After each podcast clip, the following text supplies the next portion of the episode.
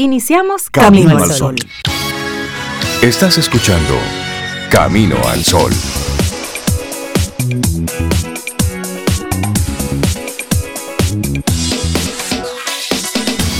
Muy buenos días, Cintia Ortiz, Sobeida Ramírez y todos nuestros amigos Camino al Sol oyentes. Buenos días. Muy buenos días, Rey. Buenos días, Cintia, Laura Sofía y nuestros amigos y amigas que están ya con nosotros. Hoy, eh, miércoles, estoy bien, ¿eh? Estoy bien. Qué bueno. ¿Y ustedes? Cuéntenme cómo están, cómo les fue ayer. Muy bien, te cuento que ayer fue un día maravilloso. Sí. Sí, sí, de principio a fin, porque, porque sí, porque se trabajó, porque se vivió, porque se disfrutó, porque se tuvo. Porque ese día se tuvo, eso lo hizo muy maravilloso, de verdad. Aquí tranquilos en, casa, oficina, trabajo, en, deberes, en haceres y deberes, pero de lo más bien. Así que estamos bien, gracias por preguntar, espero que tú también, y tú Camino al Sol oyente, espero que tú también, que haya sido un buen día y que hoy sea otro buen día. Lo único sí es que yo con tanto, con tantas actividades, con, con Rey Trabajo y demás, yo no sabía ayer si era miércoles, si era jueves. Yo le decía, Rey, pero hoy es miércoles o es jueves, porque es que yo siento como que. Yo estoy así, como que todavía no estoy segura si es miércoles o es jueves. hoy es, miércoles. sigue, sigue siendo miércoles. Hoy es miércoles y ya aclarado aquí en el calendario. Créeme que lo hice esta mañana, lo, lo revisé. Porque estamos ya en otoño, ¿cierto? Estamos en. Sí, estamos en otoño. Sí, ya estamos en otoño. Entonces se supone que es en el verano donde los días son más largos. Pero como nosotros aquí en República Dominicana... no llevamos eso. No, y siempre estamos en verano, pues todos los días son largos, larguísimos. Sí, sí, Lo que sí es que a pesar del, calor que hace durante el día, ya llega una hora en la nochecita, tipo 7, que el cambio se siente bruscamente y tú sientes como esa ligera brisita. Tú dices, wow, se va apareciendo las noches pre-Navidad, ya se va apareciendo un poquito ese otro mood Así que nada, nuestra mood manager, como le dicen a Sobeida Ramírez, que vaya tomando nota de, ese playlist que debemos ir armando. Claro, y con cambios vienen nuevas oportunidades. Ese es el tema que queremos proponerte para esta mañana. Sí, hay que mover, hay que promover cambios, hay que, hay que moverse. A veces estamos simplemente en una especie de meseta. Entonces cuando estás ahí, pues muévete, Pregúntate qué cambios puedo hacer. A veces hay cambios que vienen desde fuera, por cosas que simplemente no estabas esperando. Hay otros cambios que vienen desde un trabajo reflexivo, desde una introspección, desde un ejercicio de movimiento. Si estás ahí, pues eres un privilegiado. Pero si, si te tocó un cambio por algo fortuito, por algo que ocurrió, que tú no estabas esperando, bueno, pues con esos cambios es posible que ahora no lo veas muy claro, pero es posible que detrás de todo eso hay cosas buenas, hay nuevas oportunidades, hay un, nuevo desafío por delante. Y a eso es que queremos invitarte en este día. A todo lo que vaya ocurriendo en tu entorno, bueno, pues dale una miradita diferente. Porque, ¿y si? ¿Y si te está pasando a ti ahora, en este momento? Bueno, eso es lo que toca. Eso es lo que te toca. Y hay gente, Rey, como que, como tú dices, que se acomoda en esa meseta y se resiste eh, y se priva de esas oportunidades que tú acabas de mencionar. Entonces, como salir un poco de esa zona de confort, es normal que se tenga miedo, sobre todo cuando decide uno hacer ese cambio. Pero sabe qué, haga esa reflexión que le invita a Rey y, y vea qué puede cambiar en su vida, porque de todas maneras, en algún momento, la vida le va a dar un remenión y le va a cambiar todo. Así como, como, como cuando uno baraja un ajedrez que terminó, que uno tumba la reina, tumba el rey. Y ya tú no sabes cuál es blanca y cuál es negra. o el dominó que va cayendo así, hay cambios que suceden así, uno y después uno detrás de otro. Entonces, y no se acomoda. cultivar esa flexibilidad.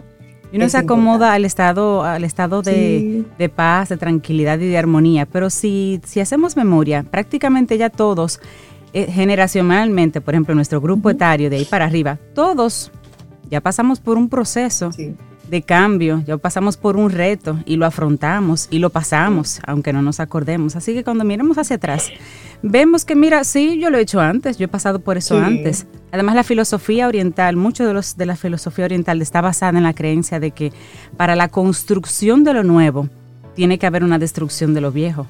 Así que no se le puede tener miedo a la destrucción. Claro, y, lo grande, Cintia, es que a veces, como tú dices, hay gente que se acomoda en el bienestar, en lo tranquilo, pero hay otras personas que se acomodan en, el no bienestar. Sí, y en el caos. Están en situaciones no agradables, pero a veces está ese sentimiento desagradable tan integrado que ni cuenta se dan.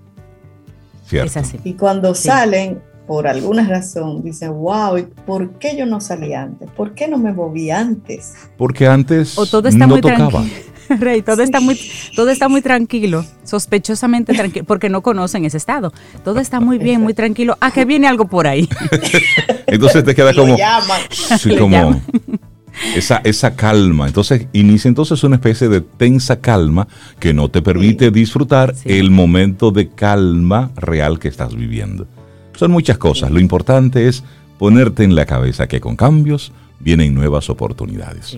Y hoy estamos a 6 de octubre, día en el que se toma para hacer conciencia sobre la parálisis cerebral. Hoy es el Día Mundial de la Parálisis Cerebral, una fecha dedicada a los pacientes con esta condición y a sus familias. El objetivo es visibilizar, reivindicar sus necesidades, darle el apoyo que necesitan.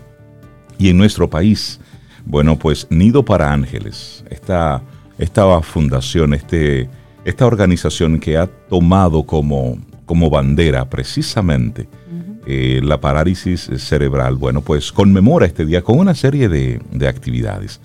Es una, es una fundación que desde, desde ese paso a paso, desde esa actividad a actividad, desde ese momento a momento, ha ido construyendo mucho y se ha convertido en nuestro país en, ese espacio donde los familiares con niños con parálisis cerebral pues han encontrado un, respiro y se han convertido precisamente en ángeles para, esos niños y para esas familias. En otros momentos hemos tenido en nuestro programa a Mónica Despradel y algunos de los miembros de, Nido para Ángeles, pero desde aquí le mandamos un, gran abrazo, seguir alentándoles a que sigan desarrollando esa, esa labor de amor que, que hacen desde Nido para Ángeles y conectamos eh, con el eslogan de este año que están ellos utilizando para conmemorar este día y es Nada nos detiene. Ese es su, su lema para, este, para este año. Me, gusta como dice, sale hoy una, una entrevista en el periódico Diario Libre en el que Mónica Despradel dice, estamos dispuestos a ayudar más niños, pero necesitamos el soporte del Estado para hacerlo. Y este, y este tema, bueno, pues ponerlo ahí, porque hay tantas organizaciones que, que están haciendo un trabajo social importante que surge primero desde una conexión con ese tema y luego, por supuesto, desde el amor, desde el servicio. Y son organizaciones que tienen una, una iniciativa privada y que sí necesitan el apoyo y que lo que hacen lo hacen con lo que van eh, recaudando a través también de la sensibilidad de otros, pero que necesitan apoyo. Y esto ponerlo en contraste con mucho dinero que lamentablemente se nos va desperdiciando por, por lugares que no nos damos cuenta. Eh, peajes sombra que no sabemos quiénes son los que disfrutan de esos beneficios, eh, una serie de exenciones que tampoco sabemos al final cuál es la productividad hacia el país de, todo ese tipo de cosas. Entonces, ya que estamos en reforma, sí, pongamos en reforma también a estas organizaciones que están dando mucho, mucho y que necesitan también apoyo. Sí, de parte del Estado también se necesita mucho apoyo. Reflexionemos juntos. Camino al sol.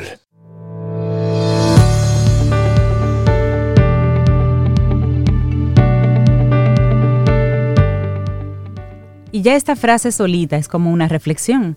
Es de Alexander Graham Bell. Se atribuye a él y dice, a veces observamos tanto tiempo una puerta que se cierra que vemos demasiado tarde la que está abierta.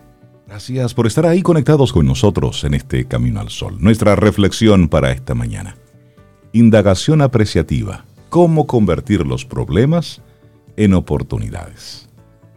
Mm, interesante. La indagación apreciativa es una estrategia de resolución de problemas que busca centrarse antes en el potencial de cada uno que en las limitaciones, los errores o las propias dificultades existentes. Me gusta ese enfoque. Es focalizarse en lo mejor de las personas para despertar estrategias de superación y descubrir con ello que todos, todos disponemos de más recursos de lo que pensamos en un primer momento. Como bien podemos deducir, este proceso se nutre de la psicología positiva. Lo interesante es que este esquema lleva aplicándose desde los años 80 en el ámbito de la empresa, generando muy buenos resultados. Tal vez ha llegado el momento de usar este tipo de recursos de las organizaciones en el plano individual. En un mundo cada vez más complejo, siempre es interesante conocer este tipo de metodologías. Bueno, y fueron los psicólogos David Cooper y Suresh Srivastava de la Universidad Case Western Reserve quienes desarrollaron este recurso. Así, y a medida que han pasado las décadas, este enfoque se ha utilizado también en el ámbito de los deportes, en el mundo de los negocios, la economía y la medicina. Todos estos escenarios nos demuestran que despertar en las personas una imagen más positiva de sí mismas impacta en toda la organización. Así que vamos a compartir contigo en más detalle en qué consiste esto de la indagación apreciativa. ¿Qué es en español? ¿Para qué sirve y cómo se aplica, Rey? ¿Con qué se come? Bueno, buena, parte, buena parte de las empresas en la década 80 actuaban del siguiente modo. Ante un problema, se analizaban los desencadenantes, se buscaba una solución y se aplicaba el plan de acción. Muy bien, con la llegada de la indagación apreciativa, la estrategia varió en diversas organizaciones. De pronto, en lugar de centrarse en los inconvenientes, en el problema de una situación, se aprovechaba ese instante para generar un cambio a mayores niveles, partiendo de una reformulación en positivo. Dicho de otro modo, cuando una empresa, una organización, grupos de personas o incluso nosotros mismos atravesamos un momento complicado, tenemos dos opciones. La primera es comprender qué ha pasado y solucionarlo. La segunda es indagar en nuestro potencial y aprovecharlo para transformarnos y avanzar con mayor impulso. Sandra Waddock, profesora de la Universidad de Kansas y una renombrada experta en psicología del cambio aplicado a los macrosistemas, ella define a Cooper Ryder, creador de la indagación apreciativa, como un chamán intelectual. Dice que tenía la inusual habilidad de dar nuevos propósitos a toda empresa y despertar la sabiduría, la creatividad e innovación de los grupos de trabajo. Su propuesta sigue aún muy vigente y vale el esfuerzo que la comprendamos. Sobe, finalmente Sobe. ¿Qué es? ¿Qué es la indagación apreciativa? Bueno, más allá de encontrar una solución cuando nos enfrentamos a un problema, lo que nos propone la indagación apreciativa es generar un cambio positivo, una revolución desde los cimientos. Para ello, Copywriter definía este concepto a través de cinco dimensiones. Primera dimensión, la indagación apreciativa es construccionista. Nos permite crear nuevos planes de futuro, nuevas realidades partiendo de un problema. Construir para renovar y no solo para solucionar. La otra, cuestionar para descubrir. Para poder avanzar como empresa o como seres humanos, debemos ser capaces de cuestionarnos a nosotros mismos, pero eso sí, siempre de una manera positiva. ¿Qué podría hacer para tener la confianza de mis clientes? Y otra pregunta, ¿qué es lo que yo debería hacer para sentirme mejor? ¿Qué virtudes, qué valías, habilidades tengo para lograr lo que quiero? Qué interesante eso. Muy interesante. Y también es narrativa, Cintia. Hay otras dimensiones. Así es, la indagación apreciativa tiene, como tú decías, tiene cinco eh, dimensiones y la narrativa es la tercera. La indagación apreciativa parte de la idea de que todos somos historias. Oye, qué bonito. que todos somos producto de una narración que puede seguir escribiéndose de un modo más apasionante, más rico y más interesante. Así que te gusta escribir. Otra dimensión, imaginar para transformar. La creatividad y la innovación forman parte del motor del cambio. Sin ellas, nos encallamos. Y finalmente, la quinta dimensión es la visión positiva. Lo hemos señalado al inicio, este enfoque para solucionar problemas parte de la psicología positiva. busca despertar fortalezas y valías en las personas que favorezcan entonces el mejor cambio.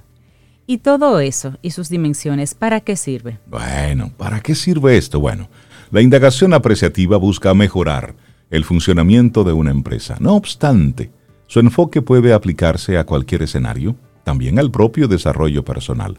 Su objetivo básico es despertar fortalezas humanas para resolver problemas y preocupaciones al cambiar la energía y los esquemas mentales hacia una visión más positiva.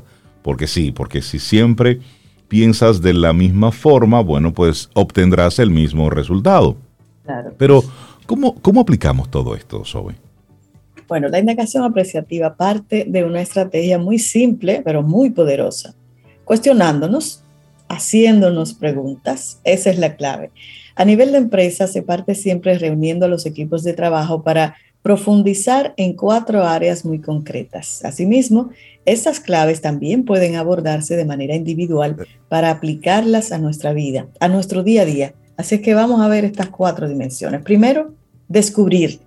Es necesario que tomemos conciencia de esos procesos, estrategias, actividades o actuaciones que se nos dan bien y que están dando buenos resultados.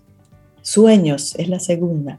En esta fase, la persona o el equipo de trabajo debe clarificar a qué se aspira el día de mañana, hasta dónde quiero llegar, cuál es mi meta o cuál es mi objetivo común. La tercera es diseñar y planificar. El siguiente paso nos obliga a hacernos más preguntas, pero también a concretar actuaciones. Preguntas como, ¿qué puedo hacer hoy para alcanzar esos sueños que tengo en mente? ¿Qué debo cambiar para facilitar ese proceso. Y también destino. El último paso en la indagación apreciativa recibió el nombre de destino y define la propia implementación de esos cambios, ideas y propuestas que hemos puesto en común. Es momento entonces de avanzar, de descubrir que en nosotros hay más recursos de los que pensamos y en el destino puede ser nuestro. Bueno, y finalmente lo que busca este método es que las personas encuentren nuevos significados a su trabajo, a la empresa, a su propia realidad. No importa que se parta de un problema. De hecho, ese desafío es solo la excusa para crear algo nuevo, más grande, renovador y sobre todo positivo. Así que la indagación apreciativa. ¿Cómo convertir los problemas en oportunidades? de Valeria Sabater y ha sido nuestra reflexión en el día de hoy. Te acompaña Reinaldo Infante. Contigo, Cintia Ortiz. Escuchas a Sobeida Ramírez. Camino al Sol.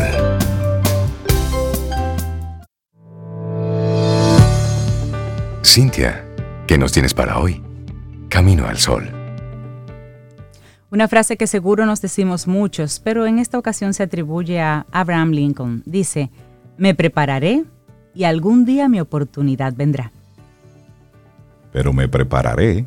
Así es que arranca esto, esta conversación que tendremos en breve, dirigida muy especialmente para todo aquel que en un momento decidió trabajar como independiente, como se conoce ahora como un freelance, o que está pensando quemar las naves de su empleo actual y desarrollar entonces toda una vía como un trabajador independiente.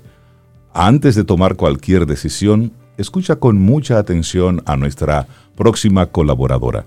Braudín Eusebio, con un máster en gerencia de comunicación corporativa. Ella es publicista, es productora y tiene en Camino al Sol desde hace algunas semanas un segmento nuevo que es La vida del freelance. Braudín, buenos días, ¿cómo estás?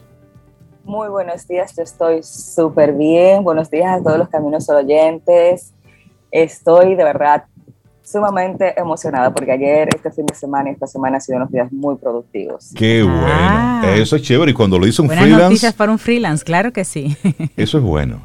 y él dice que sí, que sí, que sí. y el tema que nos traes en el día de hoy, Brody. No, he parado, no he parado.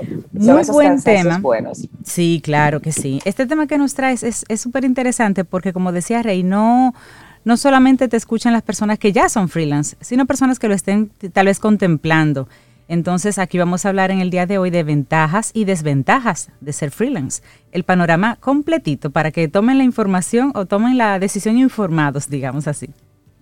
Exacto, para que no se lleven a engaños cuando tomen la decisión y los que están, pues están empezando, porque como hemos hablado, la pandemia ha hecho que más de una persona haya no decidido, sino verse obligado a tomar este estilo de vida.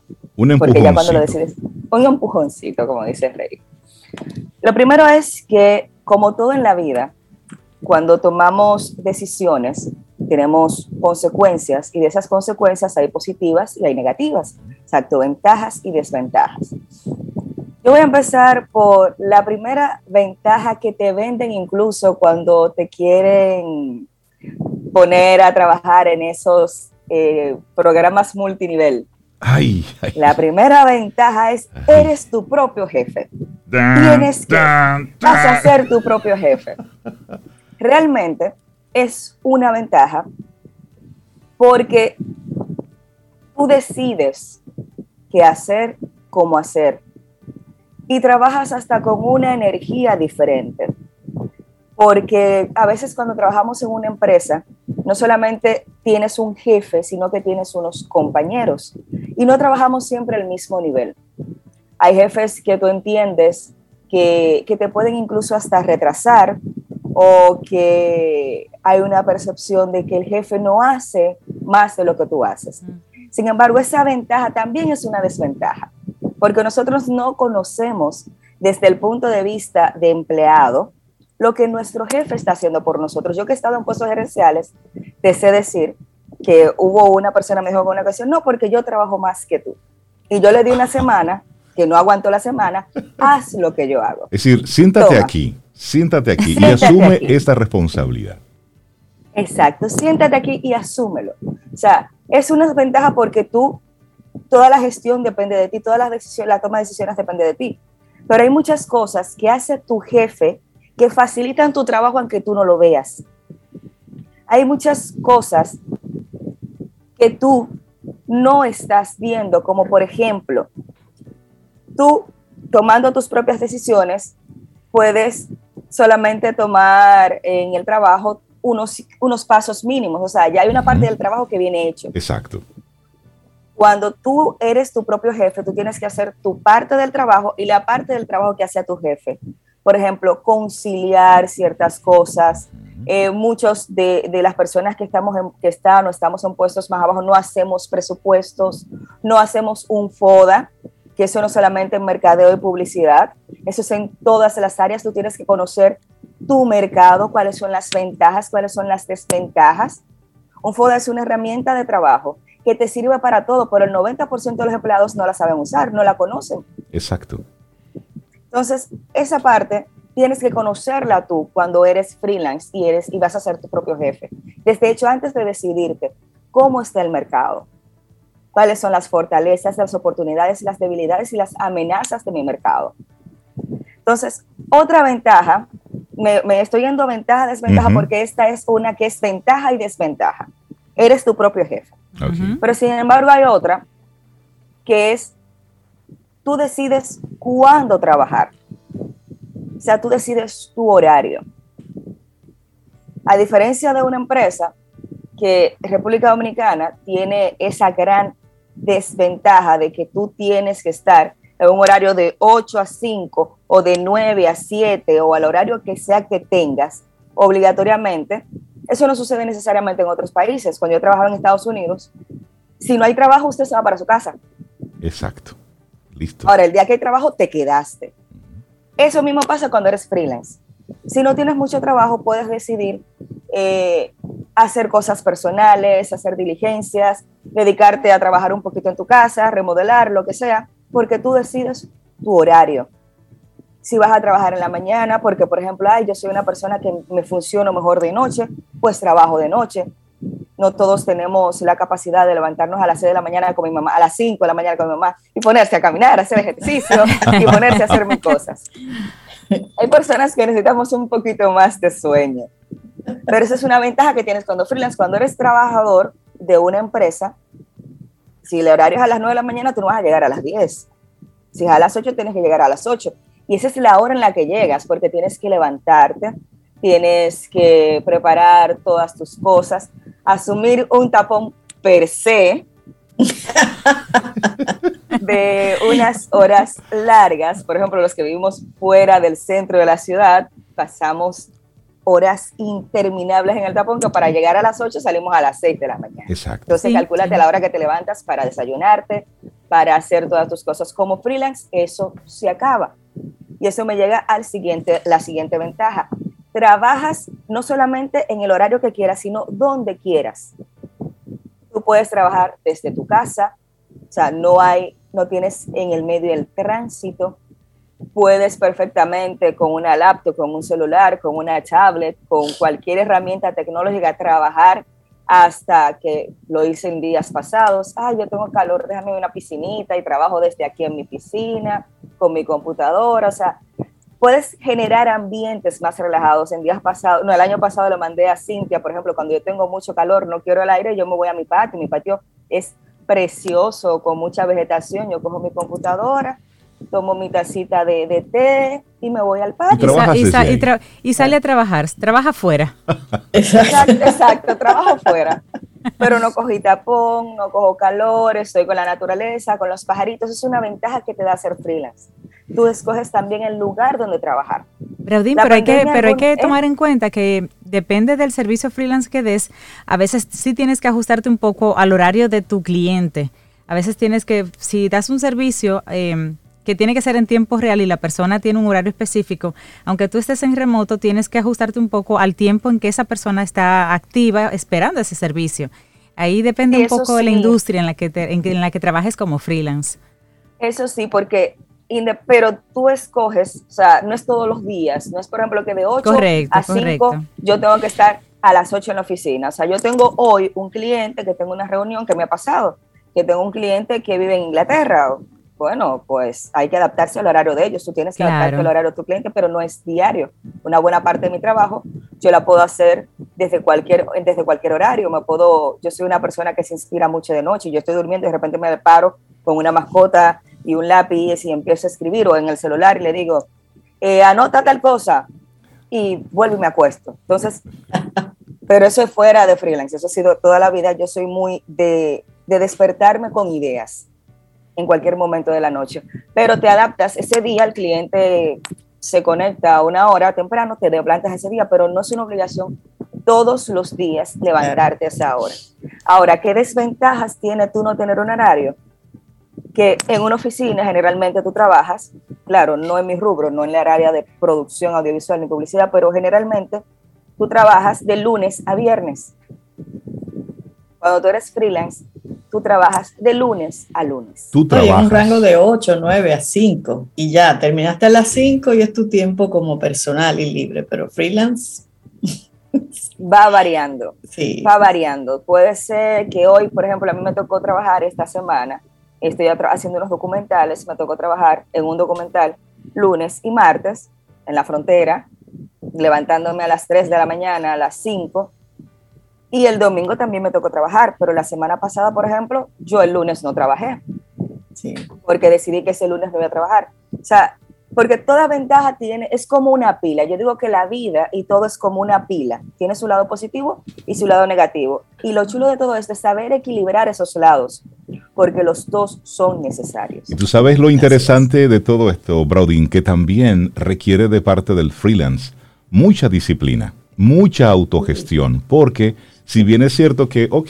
este lunes no trabajé, pero si el martes también está suave, a lo mejor tampoco trabajo y el miércoles tampoco, entonces comienzo a descuidar esos elementos que son importantes de, de todo, de todo negocio. ¿Y cuál es? Bueno, pues gestionar procesos, Prospectar, gestionar clientes, claro. prospectar y la disciplina en un horario, así sea el que tú defines que sea, es sumamente importante porque si no, simplemente te vas a quedar con esa mentalidad de empleado.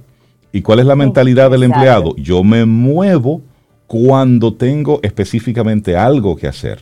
Y la característica principal de un freelance es prospectar, es mirar un poquitito más allá, es, es crear procesos, es crear, crearse un método y que al final sea rentable, por supuesto.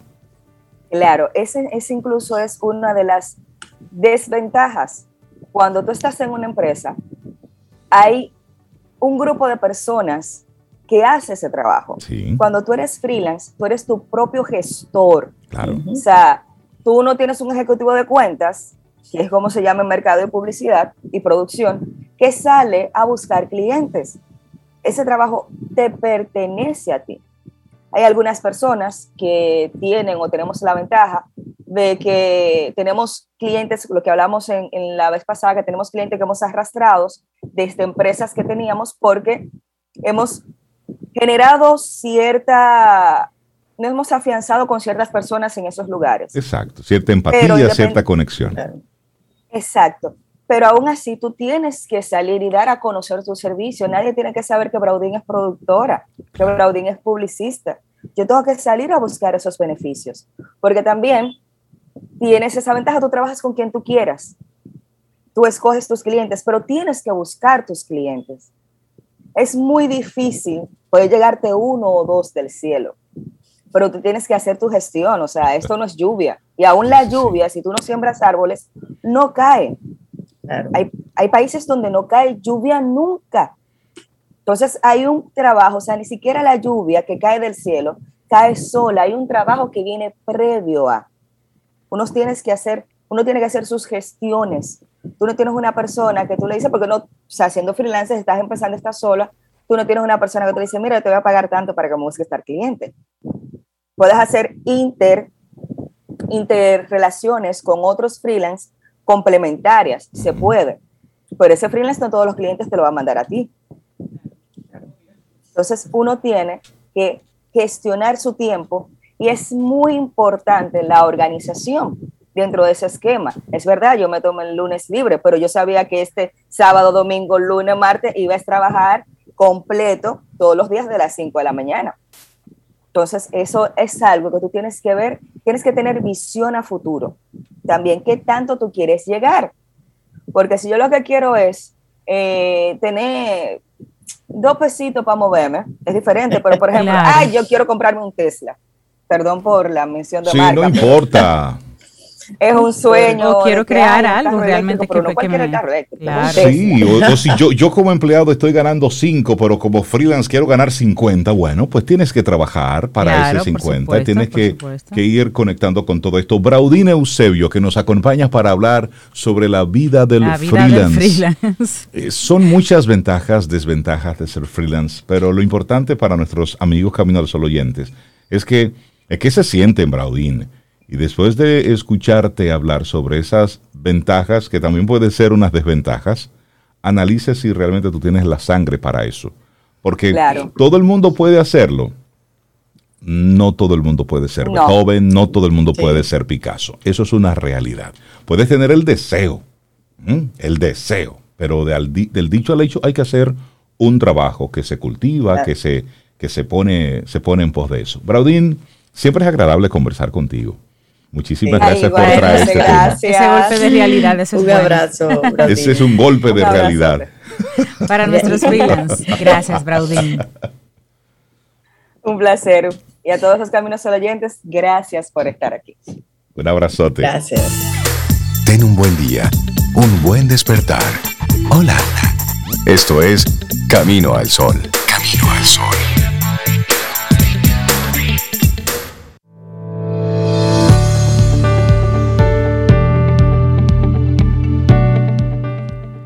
Cada derecho implica una responsabilidad, una oportunidad, una obligación. Cada posesión, un deber. John Rockefeller. Le damos los buenos días, la bienvenida a Caril Taveras. Ella es experta en estrategia comercial, es conferencista y bueno, y es la cabeza de Ideox. Caril, buenos días, ¿cómo estás? Hola mis amigos, muy bien. Cintia, A esa ver. cita me cayó como anillo al dedo, porque Sí. uno de los puntos claves de nuestro tema de hoy tiene que ver con las responsabilidades que vienen con los puestos. Ah, Así que yo sabía, yo sabía. Estamos telecomunicadas. Buenos días. Muy buenos días. Caril. Sobeida, qué Igual, Igual, Karina. La sobe aquí al lado, tengo una maletita porque voy para contar todo lo que me trajiste. Mantén, manténla ahí, manténla ahí. No, ella me, ella me, me, mata el gallo en la funda, como dicen los Ni siquiera venga, yo voy. bueno, pues el liderazgo resiliente. ¿Cómo fortalecemos o más bien cómo fortalecernos como líderes en momentos de crisis. Es ahí donde se demuestra de qué estás hecho. Sí, sí Exactamente, donde se separan los papás de los niños, ¿verdad? En este mundo interesante. Y miren, la verdad es que estos puestos que son de muy alto nivel en las organizaciones son muy codiciados y realmente los colaboradores eh, solamente ven eh, pues el brillo que, emana una posición como esta. Sin embargo, es un puesto que viene con muchas, muchas responsabilidades. Y es que el buen líder y, el, y el estilo de liderazgo es como un matrimonio. O sea, es para las buenas y para las malas, pero realmente su solidez, o sea, la solidez del líder se prueba realmente en los momentos de crisis. Crisis organizacionales, crisis reputacionales, crisis económica, crisis como lo que vivimos recientemente, la pandemia. Y bueno, a mí me gustaría que ustedes me permitan hacer una analogía para poder profundizar eh, un poco más en el tema. Hay un libro que recoge mucha sabiduría y que en, el caso particular para mí es un manual para la vida y es la Biblia. Hay una cita en la Biblia que es Lucas 6:48 que habla de una experiencia eh, de, de una persona que edificó su casa y dice pues que lo hizo sobre cimientos, los cimientos lo puso sobre una roca y luego vino una gran inundación, una gran tormenta, dio con fuerza sobre esa casa y esa casa no la pudo mover, no la derribó. Y basado en esa analogía, en ese símil, me gustaría hablar de la fortaleza del líder en tiempos de dificultad y cómo esos cimientos sólidos que se forman no solamente desde la experiencia profesional, o, nuestras experiencias académicas, sino que tiene mucho que ver con el carácter de la persona, que es posible formarlo y desarrollarlo. Es, digamos, lo que va a hacer la diferencia entre un líder que se lo lleva a la tormenta o un líder que realmente prevalece, él y su casa, que en este caso son sus colaboradores, su organización, en tiempos de dificultad. Y es eso, es que un líder de impacto es como, como una base, como una roca, ¿verdad? Y debe y nos vamos a dar cuenta cuando ese liderazgo está sólido y lo tenemos dentro de las organizaciones, porque toma las riendas de las crisis, de las situaciones de crisis empresariales. Cuando vemos un líder que da la cara frente a los medios de comunicación o frente a sus colaboradores y, y, se asegura de darle la vuelta a la crisis, enfrentándolo de la manera correcta, es alguien que se ha preparado de manera activa activa, constante y disciplinadamente para ese momento. Ojalá nunca tener que sacar esa fortaleza, pero llegado el momento, cuando vemos que, se activa esa, esa figura, es definitivamente lo más importante que puede ocurrir en el momento del liderazgo, porque, del, de la crisis con el liderazgo, porque una crisis bien manejada y sobre todo manejada a tiempo, de forma asertiva, se convierte en la mejor herramienta de aprendizaje para las organizaciones para poder enfrentar eventos futuros. Es aquí donde el trabajo que el líder ha ido realizando a lo largo del tiempo con sus equipos, la motivación que los equipos pueden eh, estar pues presentando, ese espíritu de vencedores, eh, la armonía interna que se vive dentro de esas organizaciones, por más dura que sea la situación, o sea, estamos hablando de eh, revelar todo esto en un momento de crisis, en un momento de paz, ¿verdad? Es absolutamente responsabilidad del liderazgo. Eso era lo que decíamos cuando le agradecíamos a Cintia que nos hiciera esa intro con su cita de hoy. ¿Por qué? Porque estos puestos que son muy apetecibles, son muy demandados, son muy incomprendidos muchas veces, vienen con responsabilidades de toda índole.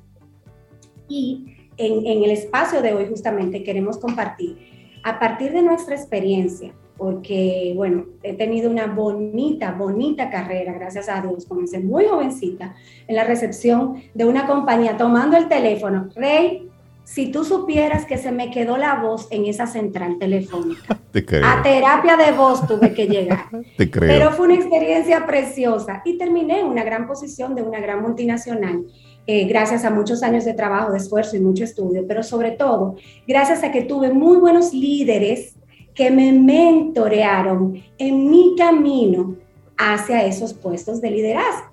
Entonces, desde esta experiencia, a mí me gustaría transmitir algunos consejos eh, que, son basados en mi propia experiencia y que creo que son eh, muy relevantes porque no son de libros. Entonces, hemos podido vivir y, enfrentarlos. Miren, ante una situación de crisis, y esto eh, ya hablando directamente con nuestros Caminos Sol oyentes, lo más importante, primero que todo, es desechar el pensamiento de víctima.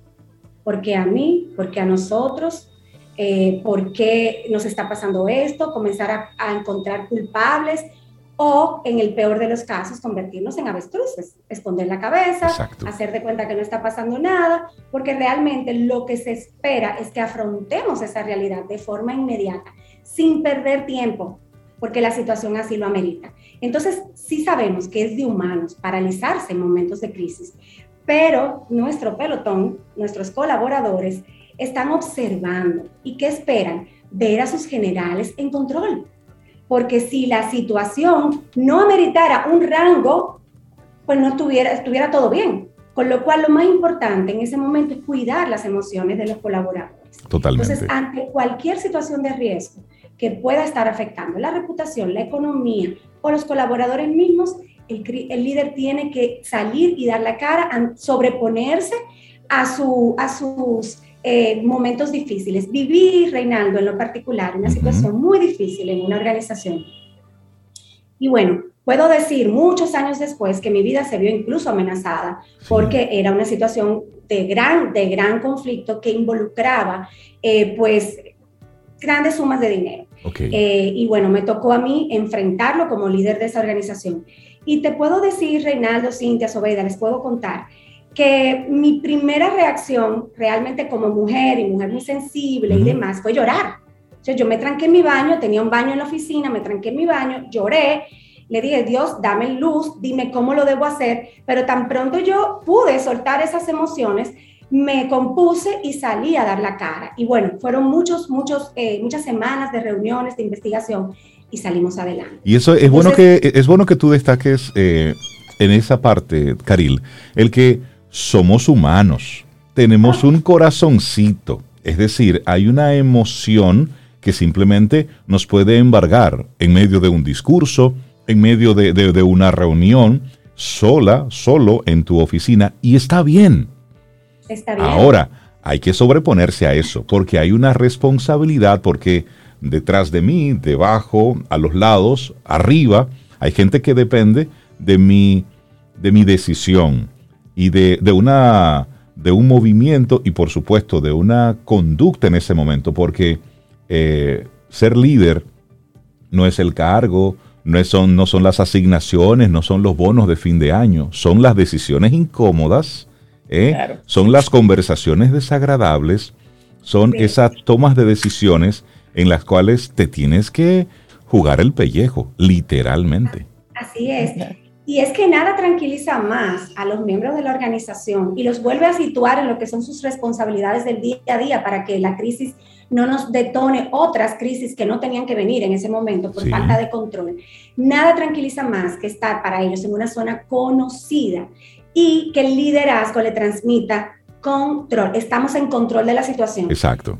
tenemos un plan activado. ¿Por qué? Porque necesitamos que nuestra gente se enfoque en el día a día mientras nosotros trabajamos con, con la crisis. Un segundo punto muy importante, y en eso las multinacionales son una escuela extraordinaria. Este plan de comunicación interna que debe estar diseñado desde momentos de paz para activarlos en momentos de guerra. De guerra, es así. Me gusta eso. Es así, es así, Tobira, porque en el momento de la crisis, pues eh, no vamos a ser capaces de pensar con objetividad. Sin embargo, y decía que las multis son muy buenas en esto, eh, hay, una, hay, un, hay, un, hay un manual para, para todos los niveles de la organización y todos sabemos lo que tenemos que decir, cómo lo tenemos que decir y cuándo lo tenemos que decir. Y y, a quién le corresponde qué tipo de mensajes. Entonces, en ese momento, eh, eh, todo el mundo saca el manual. Vale aclarar que este manual, así como se ensayan los, lo que se llama un drill, como de evacuación, por si hay un siniestro, un fuego, algo, que, que también eso es parte de, de, las responsabilidades de los líderes organizacionales, también este tipo de momentos difíciles se ensayan, porque cada cierto tiempo hay que recordar que tenemos un manual, que tenemos que, ser capaces de activarlos y podemos hacer uso y debemos hacer uso de él cuando llegue el momento. Entonces, eh, las personas que nos están escuchando podrían decir, bueno, ¿y cómo yo, si no trabajo en una multinacional, si trabajo en una empresa mediana, puedo, o una empresa familiar, puedo activarlo? Eso es muy simple. Lo primero es que para esto hay expertos, pero si no queremos embarcarnos en un proceso de este tipo, podemos realmente comenzar a pensar en un, en un espacio colaborativo con nuestros colaboradores y nuestros pares ¿Cuáles son las crisis que se podrían eh, pues, eh, presentar en nuestro modelo de negocios? Y en base a eso, ¿cómo deberíamos actuar? ¿Quién da la cara ante la prensa? ¿O quién da la cara ante los colaboradores? ¿O quién dice qué para que no nos pisemos los talones? Y eso sencillamente escribirlo en, un bullet, en, una, en una hoja de, de Word y bullet points y tenerlo a mano y cada cierto tiempo en reuniones de, de, líderes, pues sacarlos y refrescarlos. Esto es un plan de manejo de crisis a lo interno de la organización. Totalmente. Esto es relevantísimo, porque como nos vamos a congelar probablemente en el momento de la crisis, necesitamos tener algo que nos diga qué hacer. Claro. Ayer, ayer estaba, hay una serie, eh, a propósito, Caril, no sé si tú la conoces, que es Billions, está en Netflix. Y esa serie es sobre bolsa de valores, inversiones, pero siempre está el bueno, el malo, el que es malo es el bueno, el bueno es el malo, la traición, todo lo que sucede en el mundo corporativo. Y ahí se hablan de, de millones como si fuera el récord del mangú que rompimos la semana pasada. Así.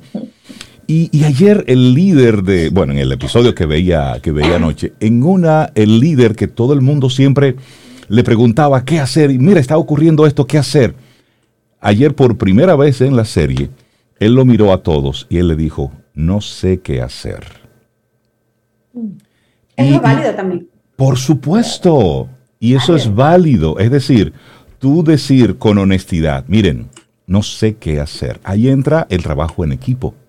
Es decir, para eso es bueno tú tener entonces gente competente que tus debilidades reconocidas desde la humildad, desde la honestidad, que tú tengas gente que, que, esté, que componga ese, ese equipo que pueda suplirte y que te dé una mirada diferente. Te complemente. Y eso es también de un buen líder. Entender que no puedes con todo. Y eso, Rey, que acabas de mencionar, nos lleva a, a, la siguiente experiencia que se, la hemos convertido en un consejo, ¿verdad?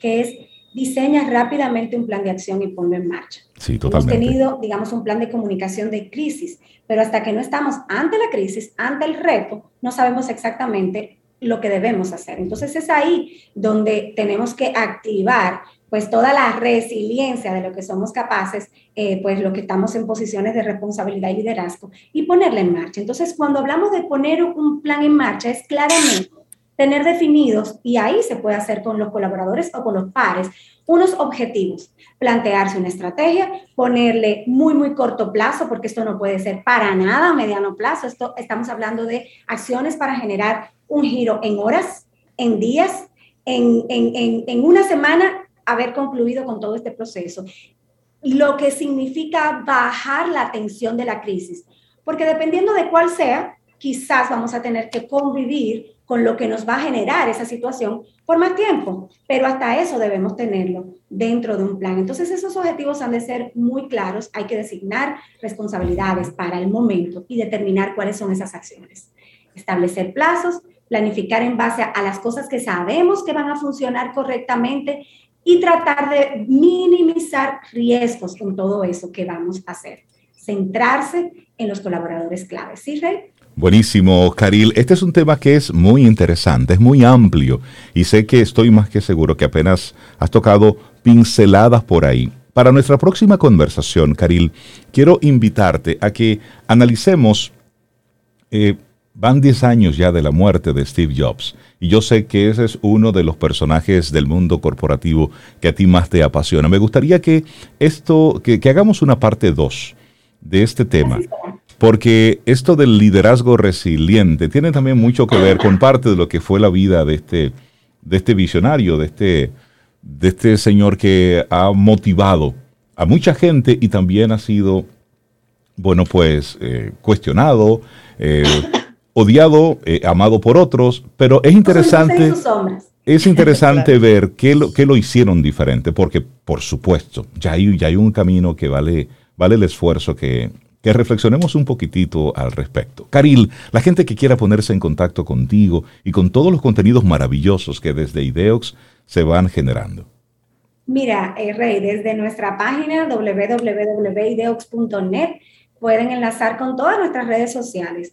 Eh, sin embargo, lo puedo mandar directo pues a, LinkedIn, eh, donde estamos compartiendo desde hace ya unos meses un blog muy especial cada semana, eh, unos aportes interesantes y bueno, contenido mucho más picadito, pero muy enfocado y muy estratégico a todo lo que hacemos en nuestra cuenta de Instagram. Excelente. Caril Taveras de Ideox, muchísimas gracias, que tengas un excelente día. Te acompaña Reinaldo Infante. Contigo, Cintia Ortiz. Escuchas a Sobeida Ramírez. Camino al Sol.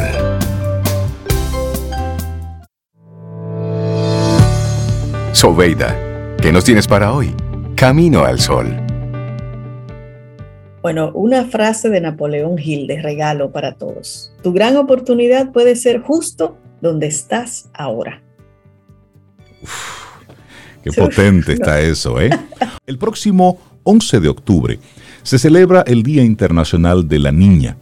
Y para hablar sobre, sobre esto, vamos a darle los buenos días y la bienvenida a Dilia Leticia Jorge Mera. Ella es viceministra, viceministra del Viceministerio de Innovación, Transparencia y Atención Ciudadana. Y hablaremos precisamente sobre la importancia de destacar este día y cuál es el impacto de crear conciencia al respecto. Dilia Leticia, buenos días y bienvenida de nuevo a Camino al Sol. Qué gusto conversar contigo de nuevo. Buenos días, eh, estoy contenta, emocionada de verdad de, estar aquí. Hace mucho tiempo que no nos veíamos eh, y no compartíamos en este espacio y estoy súper feliz. Y contenta también de, hablar de, de ese tema que ustedes saben que me encanta. Tú sabes que Camino al Sol esto es tuyo, tus funciones, saca momentitos y ven. Por supuesto. Claro, claro que sí, yo me siento parte, parte de ustedes. Ah, qué, bueno, qué bueno. Y, hablemos de, la importancia de destacar este, este Día Internacional, el por qué hay que poner sobre, sobre relieve la importancia de proteger, de cuidar, de crear los espacios, de, de permitir que todo esto se se viabilice y se, se observe, se vea? ¿Y cómo desde, desde tu viceministerio se van a estar desarrollando algunas actividades en pos de esto? Ok. Bueno, eh, primero para decir que es desde el viceministerio en que estoy eh, designada en el Ministerio Administrativo de la Presidencia. Estoy también sirviendo como secretaria técnica del Gabinete de Niñez y Adolescencia que se formó en noviembre del año pasado y que es un espacio de, coordinación de acciones para evitar duplicidades, para agilizar procesos, eh, crear políticas públicas y acciones de manera eh, coordinada. Eso eh, por un lado. Entonces, en esta ocasión, pues nos estamos uniendo a una serie de instituciones públicas y también organismos eh, internacionales o ONGs internacionales y locales también para conmemorar este Día Internacional de la Niña. Fue desde el 2011 que se, las Naciones eh, Unidas entendió que era importante eh, tener un día internacional para destacar que los países tenemos que hacer y llevar a cabo acciones a favor de las niñas porque dentro de los derechos de la niñez se ha, visto eh, que las niñas son las más discriminadas, las que menos oportunidades han tenido eh, de ejercer sus derechos y de, de no le proveen las oportunidades, como tú dices, esos espacios que las niñas eh, necesitan. Se ha entendido que eso era, es importante para el desarrollo de los países, eh, que uno cree como que uno ve esa cosa como, ay Dios, el desarrollo, no, es importante. Eso, eh, eso, es una realidad. Eso, es una realidad. Entonces, eh, desde el 2017 ya también se declaró que es un Día Nacional de la Niña. Es importante, mira, porque es que las niñas son más vulnerables a ser víctimas de la, del embarazo adolescente, de las uniones tempranas, de la trata, de la explotación sexual comercial de niños, niñas y adolescentes, también de la violencia de género. Y tú sabes otro tema, Reinaldo y Sobeida, que hace muchos años eh, tuve la oportunidad de conocer, y es el tema del trabajo infantil doméstico. Sí. De las muchachitas, sí, de las niñas que lo mandan del campo para la ciudad, donde la tía, que para la que, madrina, para que, estudie, para que estudie, entre comillas, y se convierten en pequeñas eh, trabajadoras domésticas. No la dejan estudiar y a veces son también víctimas de eh, violencia y de abuso. Mira, y, en esa, y en esa misma línea, discúlpame, Dilia, Leticia, porque pasó muy reciente, hace, hace unos días, hace algunas semanas, veíamos como algunas eh, gimnastas de Estados Unidos estaban precisamente eh, eh, en, un, en un tribunal hablando de su experiencia y fueron niñas violentadas por adultos de forma sistemática y no una ni dos, cientos. Sabrá Dios el número. Y no solamente, y eso en Estados Unidos, por ejemplo, que se, que se mostró eso, que hubo una denuncia y se está llevando a cabo, pero yo veía no hace mucho en medio de los Juegos Olímpicos como en algunos de los equipos deportivos de Rusia, por ejemplo, también se hacía una denuncia similar. Es decir, y son, son niñas vulnerables que papá y mamá la llevan porque tienen unas habilidades. Una eh, confianza. Y entonces, sin darte cuenta, papá y mamá están llevando a sus niñas a la boca del lobo. Así mismo es. Bueno, entonces nada, este es un día, eh, yo estaba comentando con las, las personas que estamos como hablando del día, aparte de visibilizar, es verdad, estas realidades que viven tantas niñas, yo quiero ver la parte positiva. ¿Cuál es la, la, qué vamos a ganar cuando le damos a las niñas los espacios que ellas tienen derecho? Su derecho a la educación, eh, su derecho, señores, a participar, a, formarse en, en, profesiones eh, no típicas de, mujeres, por ejemplo. Tú sabes que el otro día, eh, no sé si ustedes vieron en la prensa, Amilca Santana, la chica de los Estados Unidos que vino para acá y tiene una escuelita en sí, en Yamasá. Sí, donde maravilloso. Donde está enseñando inglés y robótica. Así es, la tendremos, la tendremos en nuestro programa en los próximos días. Ay, qué bueno. Bueno, ella dijo que las niñas eh, iban allá para aprender inglés y cuando se dieron cuenta que ellas podían eh, aprender eh, robótica, se quedaron como, ¡ah! como que hay que comenzar a desconstruir esos imaginarios de, las niñas pueden ser todo. Mira, me estoy leyendo ahora, señora, una, la biografía de Angela Merkel. Okay. Angela Merkel, que fue la, la, saliente primer ministro, sí, canciller de Alemania. Ella como que hasta 16 años. Así es. sí, salió, salió a principios de semana. Que solamente, de unas personas de 30 años, que solamente recuerdan tener como, como canciller a una mujer, Angela Merkel. Y eso ya le empieza a, poner en el imaginario a la ciudadanía de que las mujeres pueden ser canciller, también pueden ser presidenta. Entonces, eso es otra visión. Una, eso es lo que hay que, continuar eh, construyendo en nuestro país. Y tenemos una, óyeme, yo, o sea, necesitamos mujeres en más espacios dentro del gobierno, dentro del sector eh, privado, que, estén en puestos de, decisión. Mira, y eso, y, eso que tú dices es, en nuestro país hay unas cuotas y esas cuotas lo que persiguen es obligar de una forma u otra a que se cumpla. Y, ojalá, ese es mi deseo, el que las cuotas no existan, porque ya sea de forma natural el que se asuma el que una mujer que se trata de la, de la capacidad para ocupar un puesto en particular, pues esté ahí, con las competencias y demás, que sí que las hay, porque las, lo vemos en las universidades. Es decir, cuando vas a una universidad, de 20 estudiantes hay 18 mujeres. es decir, y de las que se gradúan con honores, el alto porcentaje son mujeres. También son mujeres. Sin embargo, cuando vemos esto en el campo práctico, operativo, productivo, quienes ocupan todavía hoy por hoy los cargos gerenciales, son los CEOs, son los gerentes generales, siguen siendo hombres. Y no es, porque no haya mujeres que sean capaces, no. Exacto. Y eso solamente por poner un ejemplo que está más que, más que a la ¿Tú sabes otro ejemplo reciente ahora? La rectora de UNIBE.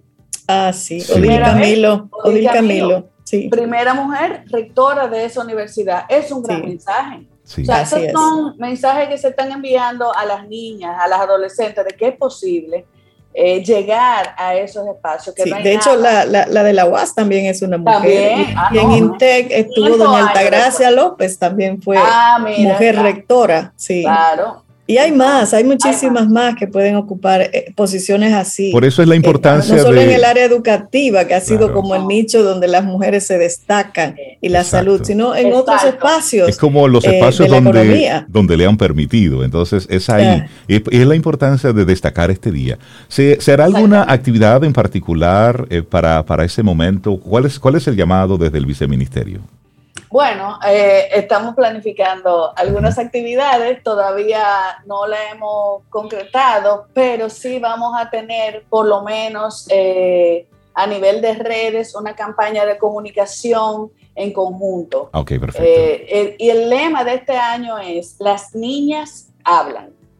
Las niñas hablan, que quieren tener derecho, que quieren, quieren no ser violentadas, derecho a la educación derecho a no estar en una unión libre, al derecho a estar libre del matrimonio infantil, que bueno, ya por ley lo tenemos.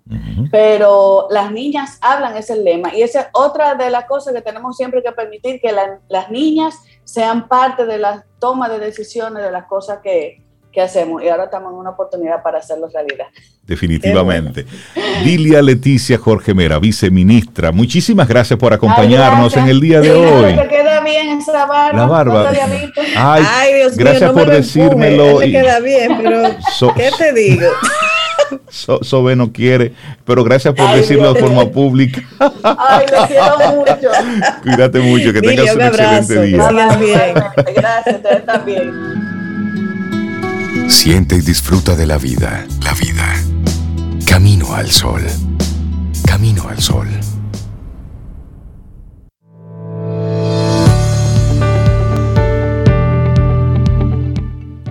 Tu gran oportunidad puede ser justo donde estás ahora. Una frase de Napoleón Hill. Vamos a darle los buenos días, la bienvenida a la mujer que sabe de regalos. Yo esperando el mío aquí. Cristela Comprés, creadora y propietaria de Like Me RD. Ellos son gestores de regalos personales y corporativos. Doña Cristela, buenos días. Bienvenida de nuevo a Camino al Sol. ¿Cómo está? Porque íbamos bien, iba muy bonito. Iba muy bien, iba muy bien. Se, dañó. No hay problema, no me vas a dañar mi dignidad. Buen día, ¿cómo estás? Cristela. Hola, ¿cómo estás? Bien, estimados, muy bien. ¿Y ustedes? muy bien, muy bien. Y contentos. Eh, la repartición sobre cuándo es el viaje y todo lo demás para pasar por allá. Atenta, que te llegará el mensaje, te llegará la notificación. Tenías que comprar una funda de cacaíto, yo te dije a ti.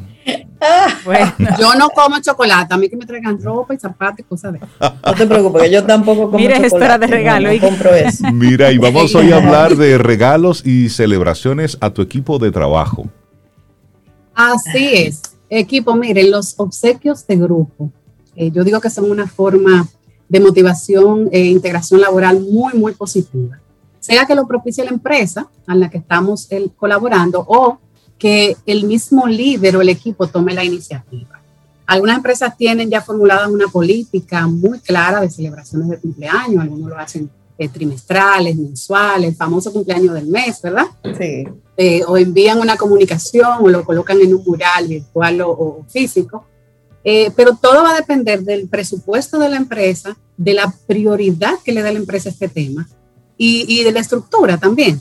Hay casos en que se presta solamente para un detallito, dejárselo en el, en el escritorio o hacer una celebración más grande o partir el famoso bizcocho con refrescos rojos. Son eh, ese bueno, ese bueno, más comunes. Ese bueno, ese bueno. sí, sí, buenísimo. Los regalos de empresa, y en mi opinión muy personal, y según los expertos también, mejoran la experiencia del colaborador muchísimo. Y también es una herramienta de, de fidelización con el asociado, como se le llama también ahora.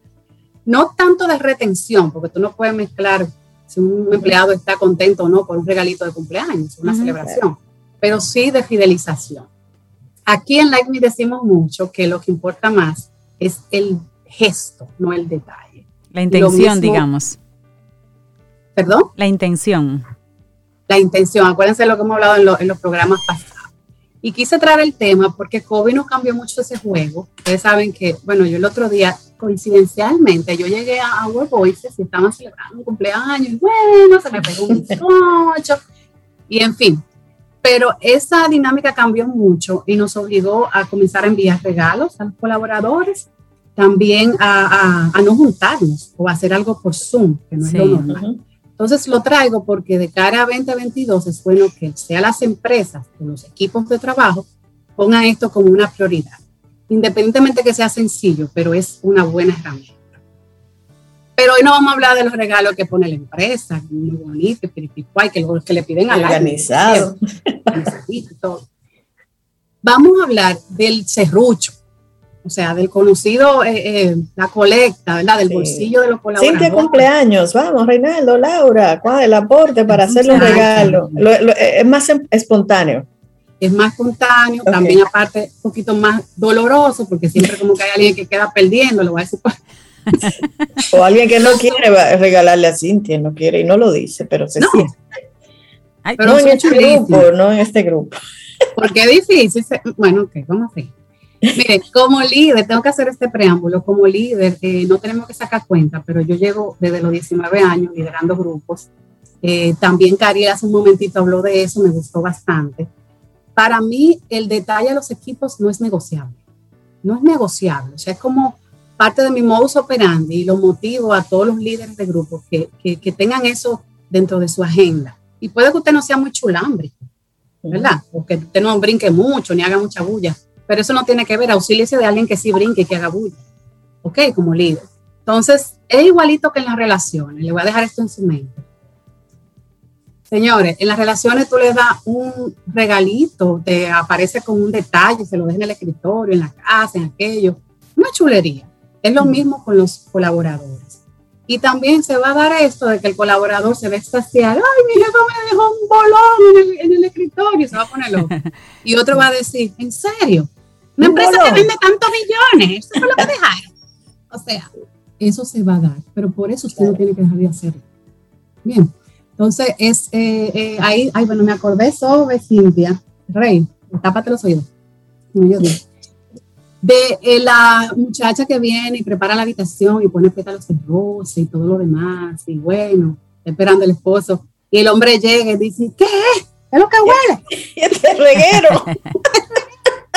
Vayan en el momento y matan la pasión. Exacto, se da igual con, con algunas empresas, pero no, no tienes que dejar de hacerlo.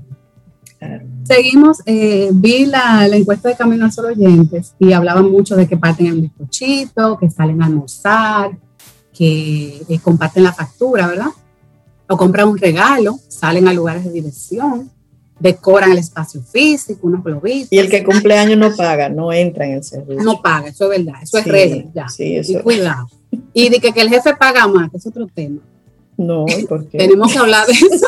El jefe es un compañero de mayor rango, pero es un compañero. Pero Cris, aparte pero de que sí, es un, un, aniversario o un, un, cumpleaños de un compañero, ¿bajo qué otras circunstancias eh, se hacen así como regalitos y celebraciones? ¿O no hay que tener una, una fecha especial? Se vale regalar porque sí, porque, porque quiero motivar a mi equipo. Sí, claro que sí, Cintia, buena pregunta. El, cumpleaños es el más común, ¿verdad? Y el más recurrente, por eso es el que traemos. Pero eso, eh, los regalitos en las empresas y de grupo también sirven para un tema de, motivación, de agradecimiento, de reforzar una conducta inclusive. Eh, no tiene que ser, eh, por ejemplo, si es la empresa, no tiene que esperar premiar a todos los equipos necesariamente, porque este se va a sentir mal o aquel no. Si un equipo hizo algo loable y reconocible, hay que tratar de, de eh, sencillamente destacar eso, así sea un detallito. También hay serruchos para cosas no tan bonitas, Cintia, Por ejemplo, cuando hay una, una muerte de un familiar de alguien, cuando hay un tema de salud de alguien que hacen esas colectas. Lo importante es que haya un comité o una persona designada para, para este tipo de organización, pero traten de rotar, que no siempre recaiga sobre la misma persona, porque fíjense que la persona saca de su tiempo para hacer esta colecta. Eh, me voy a ir directamente a las recomendaciones y es traten en la medida de lo posible, si son grupos de más de cinco personas, traten de hacer un, una pequeña encuesta ¿por qué no? Dele participación a su grupo y dígale, ¿qué usted, ¿cómo ustedes creen que podemos en el 2022 celebrar los cumpleaños? Que sea cómodo para todo el mundo. Fíjense, ya asumimos que lo queremos celebrar porque es algo importante, ¿verdad? Entonces, ¿cómo lo queremos celebrar? Establecer un fondo es lo ideal y no estar pidiendo cada vez que hay un, un cumpleaños. Eso es terrible. O sea, yo no se lo recomiendo a nadie. Porque aquí hay un tema de que hay un descuadre, también establezca, eh, por ejemplo, no porque el jefe tiene que pagar más, no lo estoy diciendo con dolor, porque, ¿verdad? pero esa es la, la, la cultura de que el jefe paga más. Pero también se da que el colaborador de menor rango paga lo mismo que el otro grupo. Eso hay que irlo cambiando. Quizá, como digo yo, para ti 200 pesos no te hacen nada en una quincena, pero para Ramoncito sí. Y de 200 en 200 también. Claro. ¿Tú sabes cómo es? Entonces, eh, eso fue lo número dos, asignar una cuota. El, lo otro es, eh, decía de asignar cuotas iguales, preferiblemente, no importa que sea el jefe o quien sea que cumple años. Mantener dentro de lo posible el elemento sorpresa o la personalización, como decimos en Lightning. Eh, aunque usted compre un regalito de 300 pesos para cada uno, pero trate de que diga algo de esa persona, por ejemplo. Em, otra cosa eh, que facilita mucho la gestión es que eh, a veces lo que es más rápido es una comida afuera, como le dije, no se limiten solamente a ir a almorzar, váyanse a un centro de bolera, eh, váyanse también a una experiencia como equipo, tómenlo como una integración, no tiene que ser cada vez, sino al fin del mes o cada tres meses. yo tengo una amiga que, ¿sabe cómo celebró su cumpleaños con mi coche y todo? Fuimos un grupo a acompañarla un senderismo. Por ejemplo, eso me gusta mucho. Y tú sabes que sobre, que integra mucho las catas también, puede ser de vino, de, de café, eh, dependiendo del grupo de cafetero. Y he oído, por ejemplo, entre chicas que hacen, seleccionan una casa o un salón y entonces va el grupo de amigas a hacerte manicure, pedicure con champán, con cava. Así mismo. Cris, pero tiene una facilidad de un club también. ¿En qué momento, en qué momento, por ejemplo, eso de los regalos y las celebraciones entre el equipo de trabajo deja de ser como, como una chulería y comienza a ser como una carga? Porque cuando ya hablamos de poner, por ejemplo, una cuota para que para, para que siempre haya unos fondos para eso, puede haber alguien que diga, ay, la, cuota de los cumpleaños y se le quite ese matiz de, de, de, cheveritud que tendría, como que vamos a hacer una colecta para que para comprarle algo bien bonito a fulanito, porque ya hay una cuota, ya está estandarizado, ya yo sé que cada quincena doy algo, y como que le quito, lo convierto en una carga tal vez. Eh, el tema de la carga, siempre tú vas a tener uno o dos colaboradores según el tamaño del grupo que no van a estar de acuerdo con esto. Y no va a pagar su cuota y, no pasa nada. Y yo no pago cuota. Y no me regalen a mí. Yo y no, me regalen. Y no me regalen a mí, yo no pago cuota. Exacto. Entonces usted no puede penalizar al grupo completo por esto. Pero la carga se hace, Cintia, por lo que te dije, es peor estar colectando cada vez que cumple años alguien, porque siempre queda un descuadre, siempre. Entonces se va eh, maltratando a la persona que hace el esfuerzo de la, de la colecta. El que no paga no come bicocho. Pero por eso les, recomendé la, la, encuesta, Cintia. Pueden hacerlo para que sea manejable, que cada quien tenga sus formas de cómo celebrarlo. No tiene que ser lo mismo siempre, el bizcocho, aquello. Es lo más fácil. Pero pueden hacer muchísimas otras opciones. Y para más opciones, yo sé que Rey me va a preguntar porque le veo la cara ahí. Por supuesto. Esa es la pregunta obligada. Like me RD, like me, rayita abajo, RD, y ahí me pueden encontrar con muchas recomendaciones sobre cómo celebrar los cumpleaños de sus equipos. No dejen de celebrarlo, señores. Mejor un detalle chiquitico, pero que el gesto es lo que cuenta. El gesto es lo que cuenta. Al final, al final es eso. A mí me gusta, mucho que Like Me RD te pregunta sobre la persona un poquito para que el regalo en cuestión sea vaya un poco en la línea de lo que esa persona valora y ah, aprecia. Por eso es que Like Me RD está aquí en Camino al Sol. Cristela Comprés de Like Me RD. Dame 30 segundos, Rey, compadre. Déjame decir, compadre, para que me dé los 30 segundos. Compa, mire, Like Me tiene un servicio, no quiero dejar de mencionarlo, que es eh, para grupos y líderes, justamente. Uno de los más buscados en Like Me, donde me dan la lista de los colaboradores y nosotros le preparamos con anticipación esos detallitos. ¿Ok? Ese es un servicio muy demandado gracias a Dios. Qué bueno. Y, es una buena solución para empresas y líderes. Así que saben que pueden contar con nosotros. Buenísimo. Y bueno, y con esta última recomendación llegamos al final de nuestro programa Camino al Sol por este miércoles, mañana jueves, y el universo sigue conspirando. Si usted quiere y nosotros estamos aquí, tendremos un nuevo camino sol. va rápido, Dios mío. Todo va rápido. Sí, sí, Así es. señor. Pero mantengan, mantengan los arbolitos en el closet. Arbolitos en el closet. Mantengan los arbolitos en el closet. Lo sacamos en noviembre. Manténganlos. En noviembre no le hagan caso, que no le hagan caso, no le hagan caso. Vaya haciendo su lista Hay que sacarlo para airearlo, limpiarlo, arreglarlo. En el closet. Eso me vale que ya tú tienes el arbolito puesto.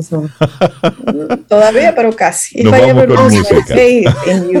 Celebrando el cumple de Sting. 70 años que cumple Rey. Ay, Dios mío. Los primeros 70 y esperamos que hayas disfrutado del contenido del día de hoy. Recuerda nuestras vías para mantenernos en contacto. Hola arroba caminoalsol.do. Visita nuestra web y amplía más de nuestro contenido. Caminoalsol.do. Hasta, una, próxima, edición. Y pásala bien.